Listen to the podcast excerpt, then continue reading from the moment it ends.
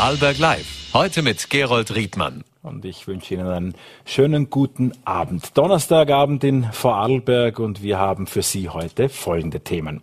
Der frisch gewählte Arbeiterkammerpräsident Bernhard Heinzle ist in seinem ersten Interview bei uns. Die medizinische Versorgung in Vorarlberg bereitet manchen Sorgen. Vor allem in Dornbirn ist durch die Schließung von großen Arztpraxen einiges im Ungleichgewicht. Wie sich das in den Praxen niederschlägt und welche Lösungswege das gibt, das werden wir gleich mit Dr. Alexandra Rümmele-Weibel und Dr. Gabriele Gott, zwei Ärztinnen, auch im Dienste der Ärztekammer besprechen. Und wir freuen uns auf das neue Buch Vorarlberg erzählt. Vielleicht ein guter Fund kurz vor Weihnachten für ein versöhnliches Ende. Dazu gleich mehr. Doch zunächst nach Feldkirch und in die dortige Arbeiterkammer. Denn heute Nachmittag hat die Wahl stattgefunden und das, was geplant, vorbereitet äh, wurde, nämlich dass Bernhard Heinzle als Präsident äh, sich aufstellen hat lassen. Das hat mit überwiegender Mehrheit Gefallen gefunden. 88 Prozent der Stimmen in der Vollversammlung sind vor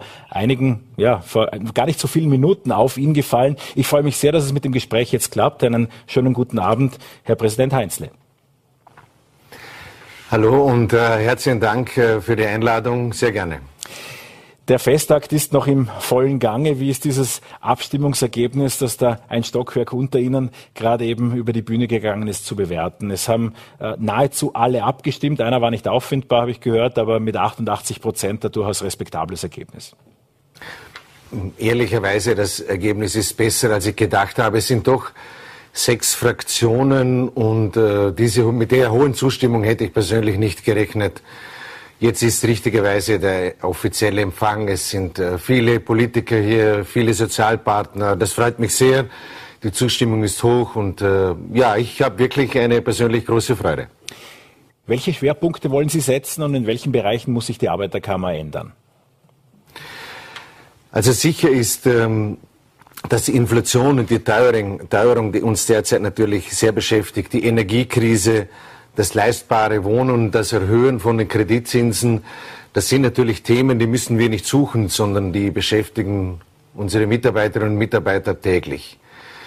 Und äh, was wir, glaube ich, das habe ich auch heute in meiner Antrittsrede äh, so gesagt, mir fehlt hin und wieder das Tempo in der Politik und ich denke, der Druck sollten wir da noch etwas erhöhen. Gibt es auch Bereiche, in denen sich die Kammer selbst neu erfinden muss in diesen Zeiten?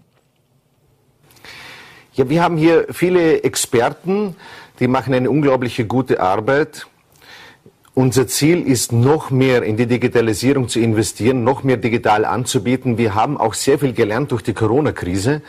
Steuerausgleich waren früher klassische Beratung. Heute wird das alles online oder sehr, sehr vieles online gemacht. Und wir, unser Ziel ist, noch mehr Beratungsaktivitäten online zu machen und uns noch mehr äh, zum Thema Qualifikation einzusetzen.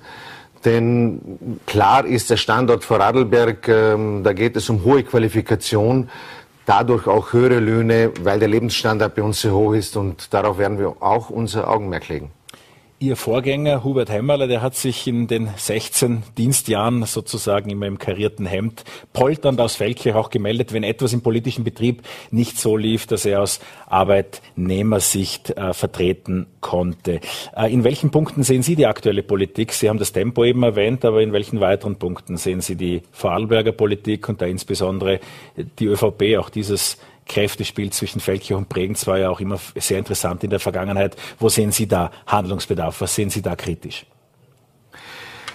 Für mich, ich bin ja langjähriger Gewerkschafter, ist das nicht unbedingt neu. Klar ist, es ist alles, es hat alles mit Parteipolitik zu tun. Klar ist jedoch auch, und das unterscheidet mich in diesem Fall nicht von Hubert Hemmerle, das werde ich auch nicht ändern. Ich bin Arbeiterkammerpräsident, die Kammerrätinnen und Kammerräte haben mich gewählt, ich werde auch wieder zu nächsten Wahlen antreten und wir sind Arbeitnehmervertreter aus und mit Leidenschaft. Das andere ist die Parteipolitik, die es benötigt. Unsere Aufgabe wird sein, und das ist auch meine Aufgabe, ich werde das auch so handhaben, ich werde mich dort, wenn notwendig, einbringen. Und wenn ich das Gefühl habe, dass die Parteipolitik dort zu wenig macht, ja, dann muss man auch hin und wieder pultern. Ich denke auch, dass die Politik dann nicht überrascht ist. Sie kennen mich auch als derjenige, der schon auch sagt, so geht's und so geht's nicht. Die Meldungen aus Vorarlbergs Industriebetrieben und damit auch den wichtigsten Arbeitgebern in Vorarlberg waren zuletzt nicht mehr ganz so gut wie auch schon. Deutlich eingetrübte Stimmung. Der Versuch da irgendwie, äh, sich auf eine gröbere Krise einzustellen. Manche sprachen gar von Rezession. Wie sehen Sie die aktuelle Lage? Nun gut, ich habe heute Nachmittag auf Vorarlberg Online noch gesehen, dass ein Industrieunternehmen wieder äh, mitgeteilt hat, dass es sehr gut läuft richtig ist, das nehme ich auch wahr, dass eine gewisse Vorsicht ist. Die Handbremse wird mal mit zwei Zacken angezogen. Angst ist, glaube ich, noch verfrüht. Der Vorteil ist, die Sozialpartner haben im Jahr 2008 und 2009 in der Wirtschaftskrise als auch in der Corona-Krise gelernt, mit solchen Situationen umzugehen. Beispielsweise mit extremen Bandbreiten von Arbeitszeitmodellen. Ich kann ins Plus gehen, kann ins Minus gehen. Und die Sozialpartner lernen immer mit solchen Dingen umzugehen. Achtung, jetzt komme ich zurück zur Politik. Die tun sich da ein bisschen schwerer mit ihrem Tempo, aber die Sozialpartner können das machen. Ähm, wir haben so viele Beschäftigte in Vorarlberg wie noch nie. Gleichzeitig werden so viele Mitarbeiterinnen gesucht und Mitarbeiter wie noch nie. Daher ja, wir sollten es mit Augenmerk beachten, auch der Mittelstand, die Kreditzinsen, wie ich vorhin gesagt habe. Aber Angst ist, glaube ich, noch äh, verfrüht. Sie haben das natürlich auch selbst immer wieder erwähnt. Sie sind, Sie waren Gewerkschafter äh, und es bahnt sich eine heiße Zeit an, nämlich äh, die Lohnverhandlungen. Es liegen mittlerweile schon Streiks in der Luft. Äh, die Gehälter müssen steigen, aber die Arbeitgeberseite äh, hat unterschiedliche Vorstellungen oder Möglichkeiten. Wie sehen Sie die Situation? Was kommt da konkret auf uns zu? Klar ist, die Arbeiterkammer ist der gesetzliche Interessensvertreter, die Gewerkschaften sind die freiwilligen Interessensvertreter. Und es ist auch klar, dass die Gewerkschaften die Lohnverhandlungen führen. Klar ist auch, und das ist auch allen Intelligenten unter Ökonomen klar, äh, es ist auch allen Arbeitgebern, nicht allen, den meisten Arbeitgebern klar, wenn wir in Österreich die Kaufkraft nicht erhalten, dann können die Mitarbeiterinnen und Mitarbeiter ja nicht einkaufen gehen. Und dann geht dieses ganze Rädchen, kommt dann ins Stocken. Dass es im Herbst immer schlecht läuft, ist klar, das ist mir klar. Ich habe heute Nachmittag, jetzt gerade, finden ja die Metallerverhandlungen statt, ebenso der Handel, äh, die Kollektivvertragsverhandlungen. Ich vernehme aus Wien, dank Social Media und äh, einigen Kommunikationskanälen, es läuft nicht gut. Und wenn notwendig, dann müssen wir und müssen die Arbeitnehmerinnen und Arbeitnehmer streiken. Das kann jedoch nicht das Ziel sein. Ich verstehe wirklich, also bei den Metallern habe ich jetzt in diesem Moment die Arbeitgeberseite nicht verstanden mit diesem Angebot, dass da nicht ein bisschen besser nachgebessert wird. Das heißt, dieser Korridor, der sich auch durch die Pensionen, wie die Regierung das äh, äh, kommuniziert hat, aufgetan hat, der im Bereich von 6 Prozent plus liegt, das wäre auch äh, der, von dem Sie ausgehen würden? Für mich ist klar, die Inflation muss auf jeden Fall abgegolten werden. Klar ist auch, je nachdem, es wird ja nachgeschaut, rollierend, zwölf Monate rückwirkend, was ist da die Inflation? Ende August ist etwas anders wie Ende September, Oktober oder November. Das wird jetzt noch steigen. Die Inflation muss abgegolten werden. Das heißt ja nur, dass ich dasselbe verdiene wie letztes Jahr. Und dann gibt es eben Branchen, denen ging es unglaublich gut. Und der Industrie, Metallindustrie ging es unglaublich gut. Und da haben wir die Haltung, dass diejenigen, äh, wo es unglaublich gut ging, diesen Teil des Gewinns kann auch die Mitarbeiterinnen und Mitarbeiter abgewälzt werden und dass die einen Teil bekommen. Die geben das ja sowieso wieder in die Volkswirtschaft. Wenn jetzt auch die ganzen Jahresrückblicke auf uns einprasseln werden, dann bleibt ein politischer Satz in diesem Jahr sicherlich bestehen, nämlich der deutsche Wirtschaftsminister äh, Habeck, der äh, klar ausgesprochen hat, dass äh, man auch weniger Reichtum, dass es auch Einbußen geben kann, dass man am Ende weniger hat durch diese Krise. Wie gefährdet sehen Sie den Wohlstand in Vorarlberg?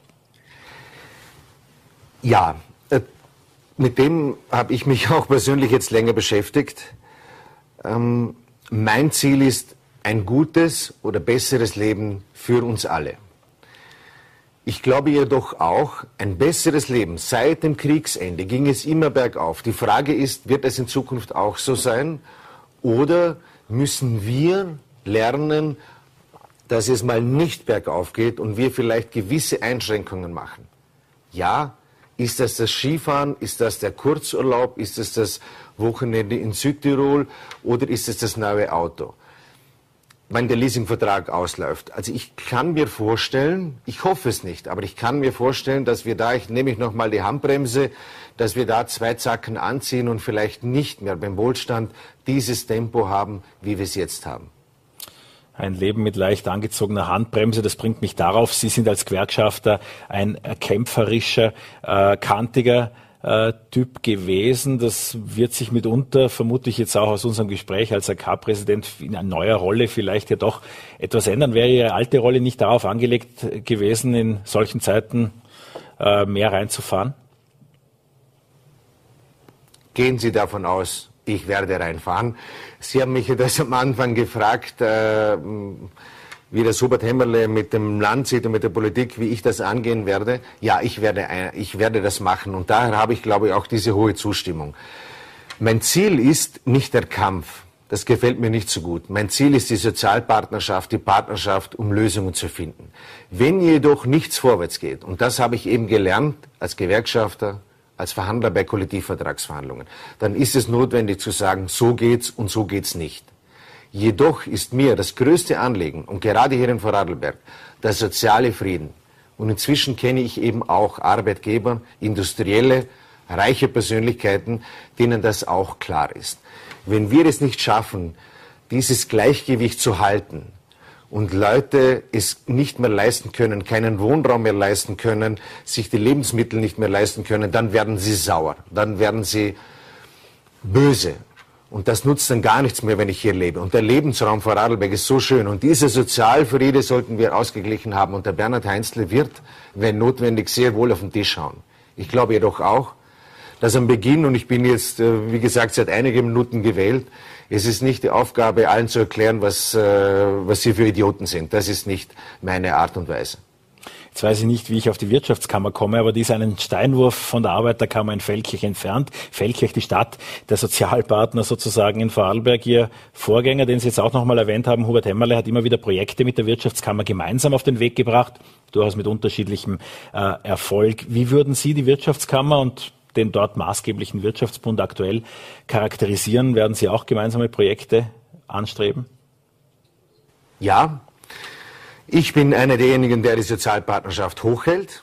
Ich glaube, dass wir besser, dass wir schneller, dass wir effizienter sind. Das haben wir ganz am Schluss, alle, die daran gezweifelt haben, am Schluss mit der Kurzarbeit bewiesen in der Corona-Krise. Dafür benötigt es die Gewerkschaften, die Arbeiterkammern und die Wirtschaftskammern. Da waren wir schnell, da waren wir gut. Ehrlicherweise, und das ist auch mein Ziel, dort gemeinsam weiter Projekte zu initiieren, auch wenn, wenn möglich mit dem Land, mit allen, die Interesse haben, Partnerschaften zu gründen und dort Lösungen herbeizuführen. Ehrlicherweise mit dem Wirtschaftsbund hatte ich nie etwas zu tun und werde ich wahrscheinlich in Zukunft auch nichts zu tun haben. Ich kann das gar nicht sagen, ich kenne diese Organisation nicht. Wie Ihr Vorgänger Hubert Hemmerle, um noch einmal bei ihm zu bleiben, waren Sie ja auch Lehrling. Was haben Sie in der Lehre gelernt, was Ihnen bis heute weiterhilft? Es war so eine prägende Zeit und darum sage ich auch, die Lehre ist etwas vom Schönsten, was es gibt. Ähm, also das erste Beispiel war, dass der Lehrherr zu mir gesagt hat, nur zur Information, du wirst mich mehr sehen als deine Eltern. Das war damals etwas schockierend.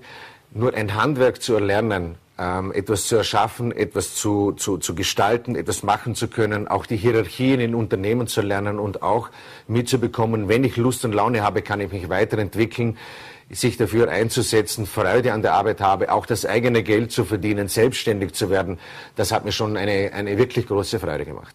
Tja, dann, uns macht es eine große Freude, dass Sie für dieses Interview zur Verfügung gestanden sind. Vielen, vielen Dank. Äh, schöne Grüße nach Feldkirch und äh, danke an den neuen AK-Präsident Bernhard Heinzle.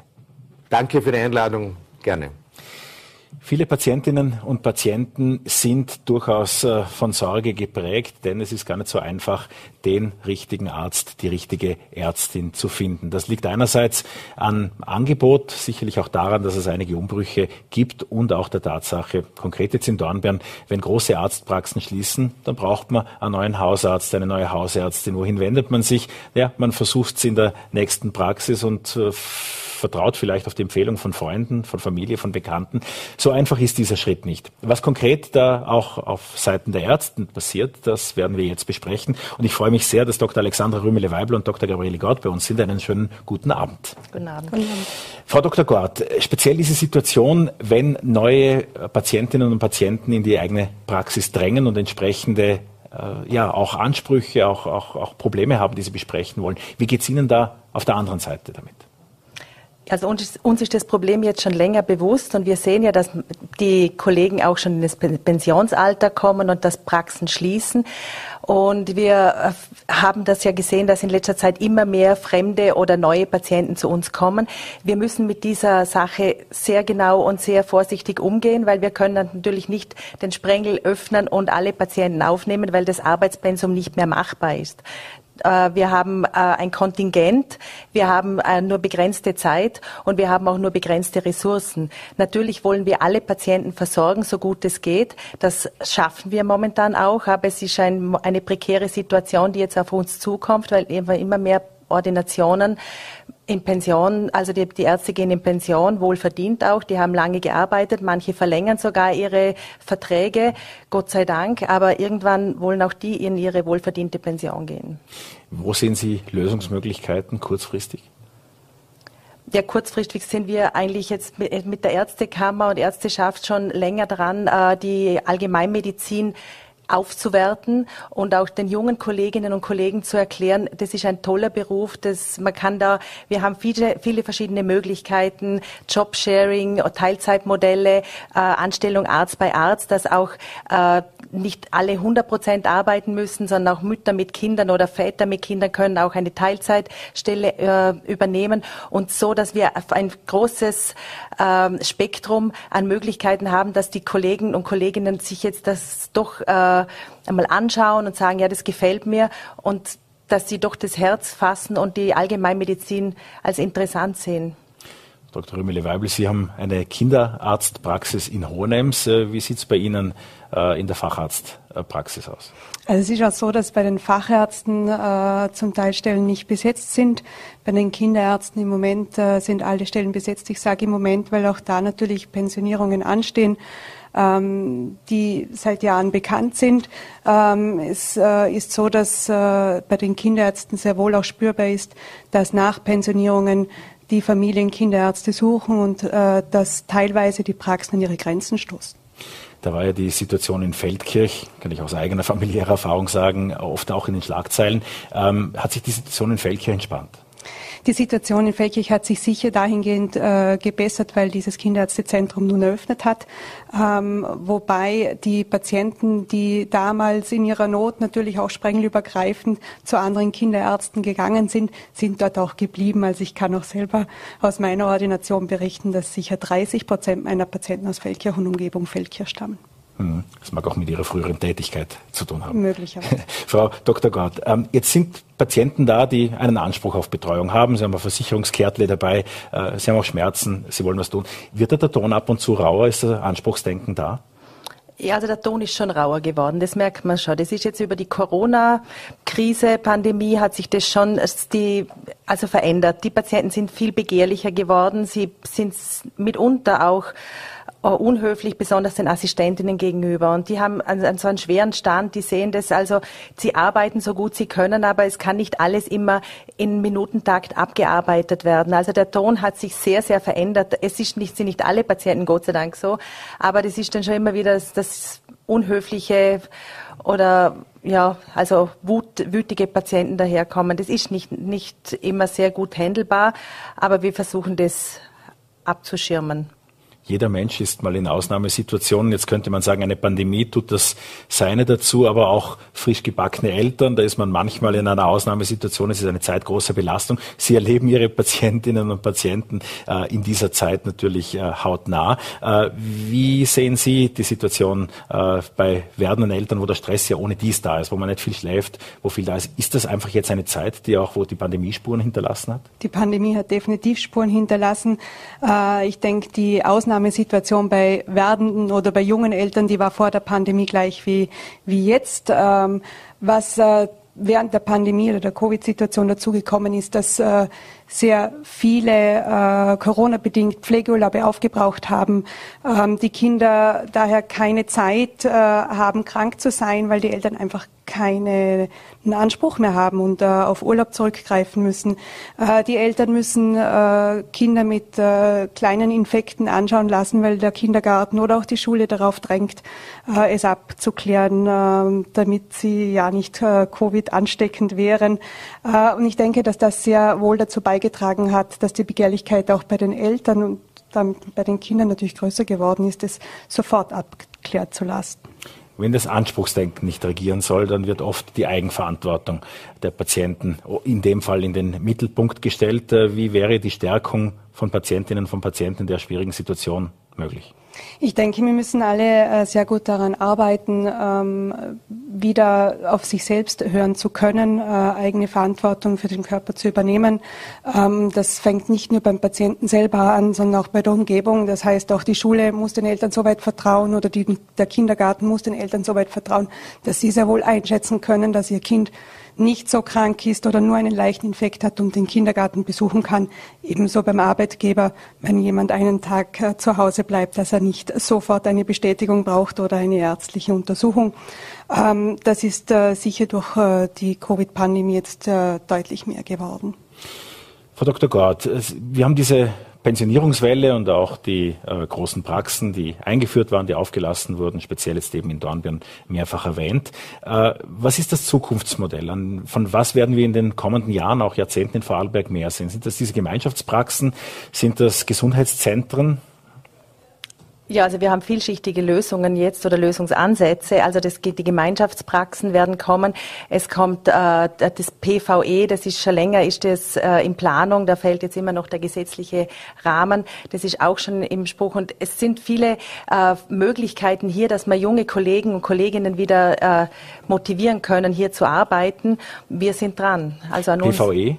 Das ist das äh, äh Versorgungseinheiten, primäre Versorgungseinheiten. Und das würde funktionieren, dass da mehrere Ärztinnen, Ärzte arbeiten, äh, ich zu den Öffnungszeiten hinkommen kann, aber von unterschiedlichen Ärzten betreut werde. Zum Beispiel das und die Verwaltung ist da ausgelagert. Also die Verwaltung ist und die Ärzte sind dort angestellt und arbeiten dort als Ärzte, wie jetzt zum Beispiel beim Kinderärztezentrum, dass sie die, sie sind hier und arbeiten auf ihrer Stundenbasis.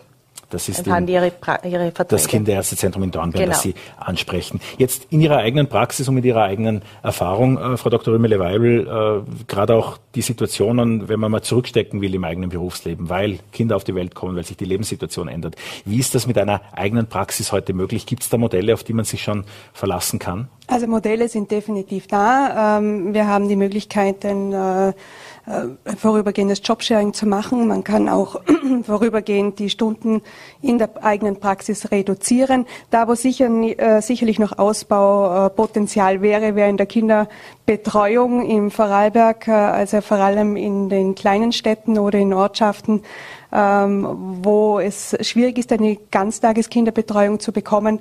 Äh, und ebenso ausbaufähig wäre die äh, Begleitung einer Kollegin nach der Geburt, damit sie die Möglichkeit hat, kurzzeitig zu Hause zu bleiben. Wir haben vorher von Ihrer Kollegin gehört, der Ton wird rauer. Das äh, gilt auch äh, für Patienten, Patientinnen, die eben Termine wollen. Ähm, wie geht es Ihnen damit? Ich bin in der glücklichen Situation als Kinderärztin mit Patienten zu arbeiten, äh, die alle unter starkem Hormoneinfluss stehen.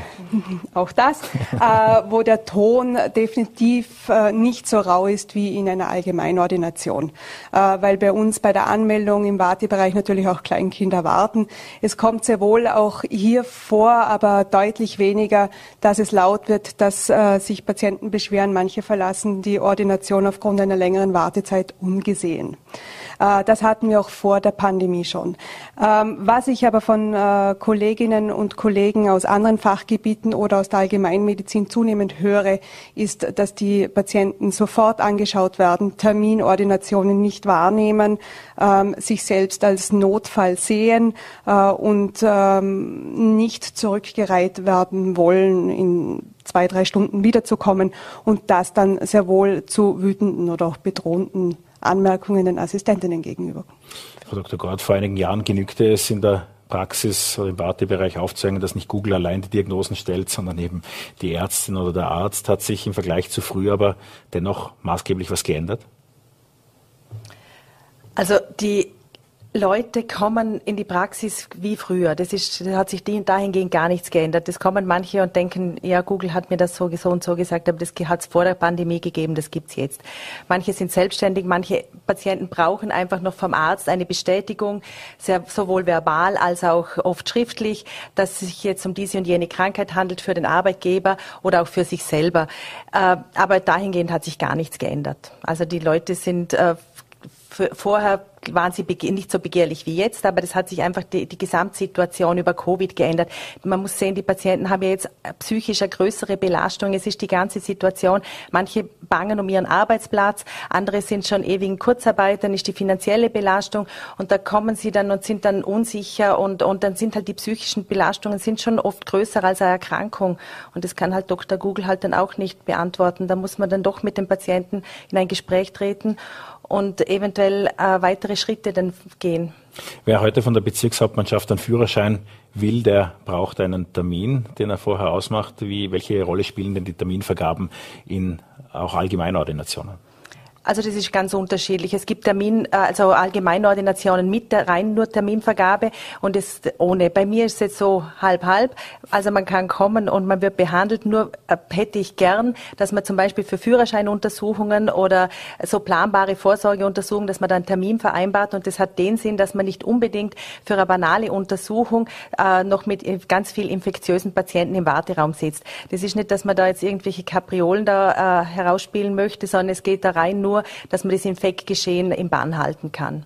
Und ganz grundsätzlich, wenn wir über zunehmend und Sprengelwechsler und so weiter, sind ja alles Worte, die man jetzt als Patient nicht so oft verwendet, aber die bei Ihnen im System eine wichtige Rolle spielen, brauchen wir schlichtweg mehr Ärzte, mehr Ärztinnen? Ja, das brauchen wir auf jeden Fall.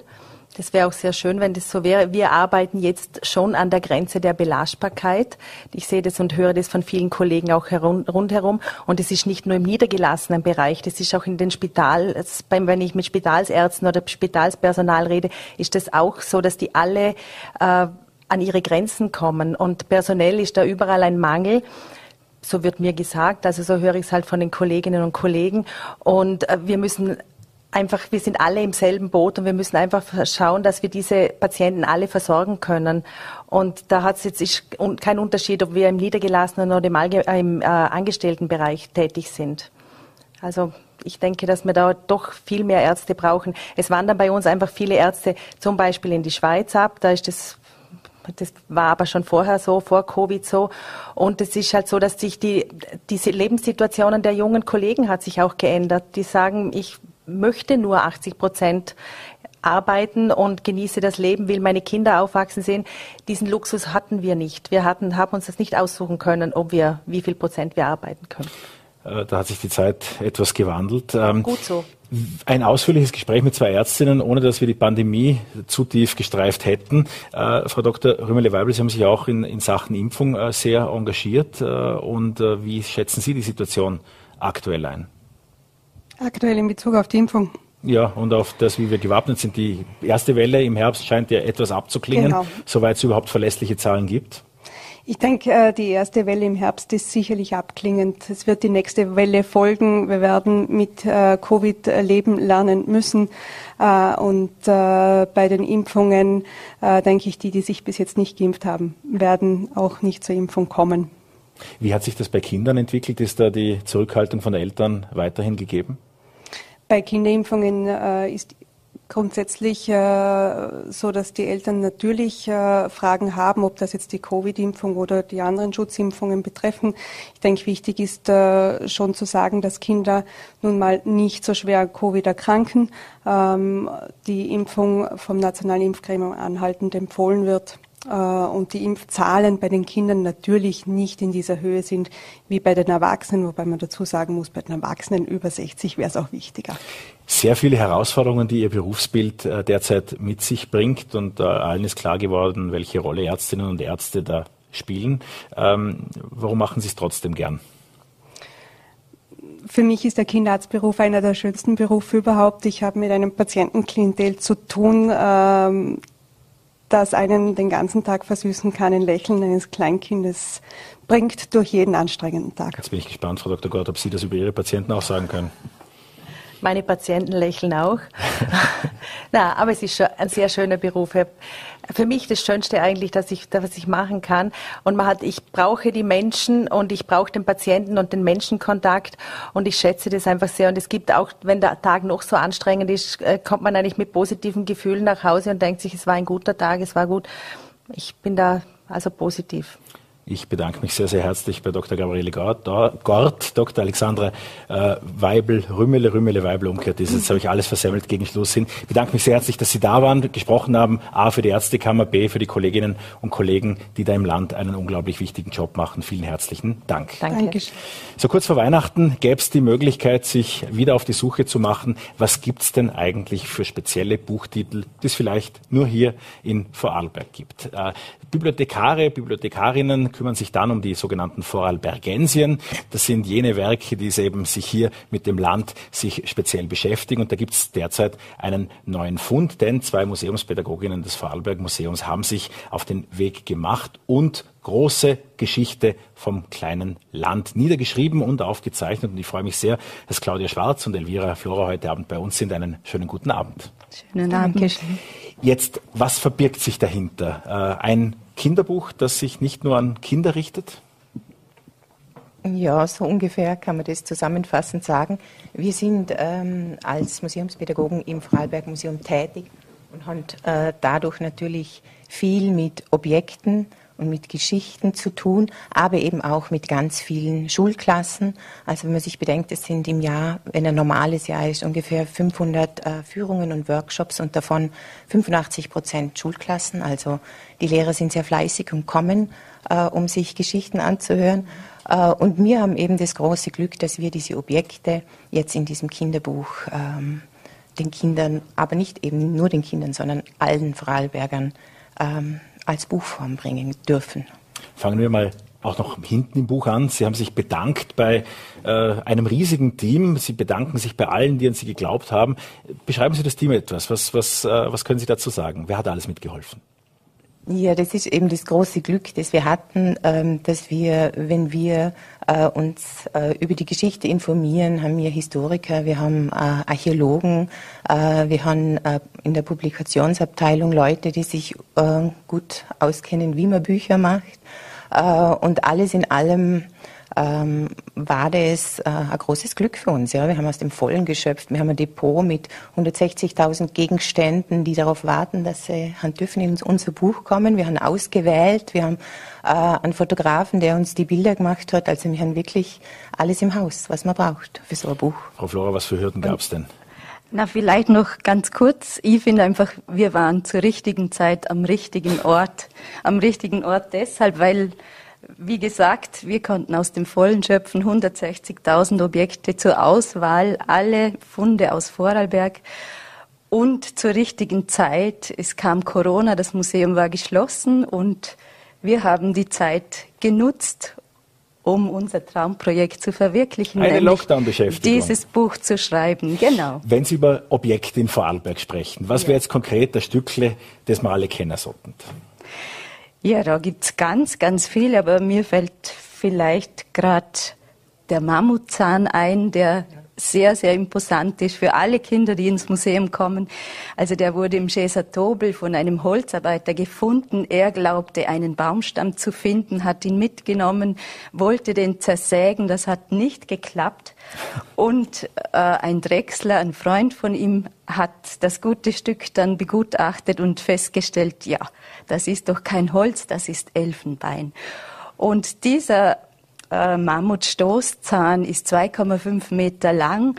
Er ist 80 Kilogramm schwer und unsere Archäologen vermuten, dass er um die 20.000 Jahre alt ist. Und dieser Zahn gehört zum Beispiel auch zu unserer Objektliste und der nimmt im Buch eine ganz präsente Rolle ein. 20.000 Jahre, die wir jetzt quasi in die Vergangenheit gereist sind, dank eines Drechslers unter anderem. Ähm, wie weit lassen sich denn die Spuren in Vorarlberg zurückverfolgen?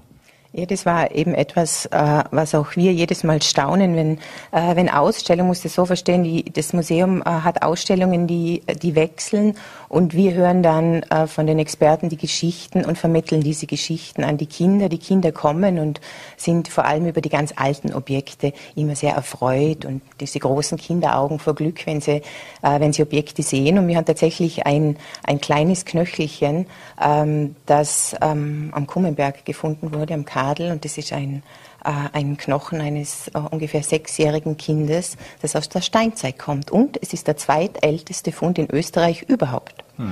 Und der hat jetzt eben auch Platz im Buch gefunden. Bewegen wir uns von der Scheser Plana über den Kummenberg etwas näher Richtung Bodensee.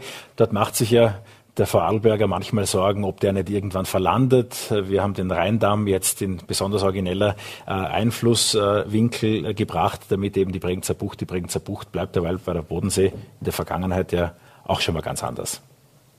Ja. ja, der Bodensee reichte ja bis zum Kummenberg. Nach der Eiszeit, als das Eis geschmolzen ist, redet man ja vom Urbodensee, der bis von Bregenz bis zum Kummenberg reichte. Also von daher ist alles in der Zeit dann äh, relativ. Äh, von der Eiszeit über die Bronzezeit zur Römerzeit, äh, weiter ins Mittelalter und alle wichtigen Stationen des 21. Jahrhunderts. Wo liegt Ihre persönliche Leidenschaft? Ja, tatsächlich im 21. Jahrhundert, weil die Kinder eben aus diesem Jahrhundert sind. Und wenn man da hinten also einer der letzten Seiten sieht, dann ist es ein, eine, eine Hand gezeichnet von der Anna Stemmer-Dvorak. Wir hatten großes Glück, dass die aus Wien wieder nach Vorarlberg gezogen ist äh, und äh, uns die Illustrationen gemacht hat. Und wir haben eine Hand mit, einem, mit einer Spiegelfolie, also ein Spiegelbild, ähm, weil die Kinder auch die zeitliche Einschätzung gar nicht haben, oder? Und wenn sie, wenn sie sehen, okay, ich bin Teil dieses 21. Jahrhunderts, dann bin ich auch Teil dieser Zeit, die dieses Land mitgestalten darf. Und diese Illustrationen, die Sie ansprechen, die ziehen sich durchs gesamte Buch und sind wirklich für alle, die da einen Blick reinwerfen wollen und können, ein besonderes Highlight. Genau, eine Besonderheit auch bei diesen Panorama- oder Wimmelbilder, wie wir sie nennen, ist, dass sie auch ortsgetreu gezeichnet sind. Also entweder waren Claudia und ich am Platz des Geschehens oder die Anna war vor Ort und hat das wirklich so gezeichnet, äh, wie es in echt zu finden ist. Also zum Beispiel das Cheser Tobel oder auch die bronzezeitliche Siedlung im Bartholomäberg. Da müsste das Bergpanorama auch genauso stimmen, wie es in Wirklichkeit ist. Wenn man selber jetzt einen Mammutzahn finden will, wo lohnt es sich besonders genau hinzuschauen beim Wandern? Ja, also es gibt verschiedene Fundorte und sogar im Bregenzer Wald, in Au zum Beispiel, in Langen bei Bregenz hat man Funde gemacht aber eben auch im Schäsertobel. Und wir sagen zu den Kindern immer im Museum, also Ice Age gibt's nicht nur im Kino und nicht nur im Fernsehen, sondern hat's auch bei uns gegeben. Den Eindruck eines Wimmelbilds, den kann man auch im Vorarlberg Museum selbst äh, bekommen und erlangen. Äh, vor allem empfohlen sei da allen Familien der Blick aus der schallgeschützten Box sozusagen. Das erinnert mich selbst immer an ein Wimmelbild. Aber was muss ein Buch heute können, damit Kinder das Tablet oder ein Handy dann doch aus der Hand legen? Ja, also unser Anspruch war es, ein interaktives Buch zu schaffen. Deshalb, also es führt eine Schnecke kindgerecht durch das Buch. Sie spricht die Leser auch an. Es führt diese Zeitkette durch das Buch, also das ist durchgängig und wir haben mit äh, Rätseln, kleinen Suchspielen äh, die wir eingebaut haben, versucht, die Kinder immer wieder zu animieren und, und weiterzumachen. Und man muss auch wieder lesen und dann wieder zurückblättern und etwas suchen. Und ja, wir glauben, dass das ganz gut funktionieren könnte. Frau Schwarz, bevor ich jetzt den nächsten äh, schweren Zahn ins Vorarlberg Museum schleppe, was sind denn Zutaten zu guten Geschichten? Was braucht es, um da wirklich eine packende Geschichte erzählen zu können? Also ich glaube, dass es Geschichten sind tatsächlich, die passiert sind. Das sind immer die Geschichten, die am besten ankommen. Und das ist ja das, das Motto und das, was auf, äh, auf dem Vorarlberg Museum steht, ist der Leitsatz, ist Verstehen, wer wir sind. Und das sind gerade die, die jungen Besucher, die, die sehr gerne auch in der Vergangenheit wühlen und immer wieder ganz fasziniert sind von, von alten Dingen. Man denkt ja immer, man braucht Neues oder man braucht ein Tablet oder man braucht ein Handy oder, aber sie sind tatsächlich so ähm, erdig und auch, äh, sie wollen das so hören. Ähm, dass es, dass es so ist, dass wir in Zukunft, also mit diesem Buch, auch äh, in die Schulen gehen wollen, ähm, dass vielleicht die Kinder, die ähm, nicht ins Museum kommen, dass die dadurch animiert sind, äh, also noch mehr äh, ins Museum zu kommen. Apropos ins Museum kommen, das ist ein gutes Stichwort. Am Sonntag um 11 Uhr gibt es die Möglichkeit, auch mehr zu diesem Buch zu erfahren. Mit Theatereinlagen kann man einfach hinkommen, braucht es Tickets. Genau, ähm, also es wäre von Vorteil, wenn Sie sich äh, online auf unserer Homepage anmelden, damit wir ungefähr wissen, mit was für einem Besucheransturm wir rechnen können. Es singt der Landeskinderchor und äh, drei Kollegen und ein, also eine Kollegin und zwei Kollegen von uns haben sich bereit erklärt, auch in eine besondere Rolle aus dem Buch zu schlüpfen. Also es gibt einen Luftballonregen, also man klingt, darf gespannt das sein. Das klingt nach einem spektakulären Programm und ich will das gern noch mal kurz in die Kamera halten, damit das alle auch sehen. Also das Werk ist Vorarlberg erzählt. Die große Geschichte vom kleinen Land im Tiroler Verlag erschienen, erhältlich im guten Buchhandel in Vorarlberg und ich bedanke mich sehr, sehr herzlich für Ihren Besuch bei uns bei Vorarlberg Live. Claudia Schwarz und Elvira Vorer, vielen, vielen Dank. Vielen Danke Dank. für die Einladung. Ja, und das es auch schon mit Vorarlberg Live an diesem Donnerstagabend. Es gibt also schon Tipps fürs Wochenende. Das heißt, lang dauert es nicht mehr. Ich wünsche Ihnen einen schönen Abend. Wir sehen uns morgen wieder um 17 Uhr bei Vorarlberg Live.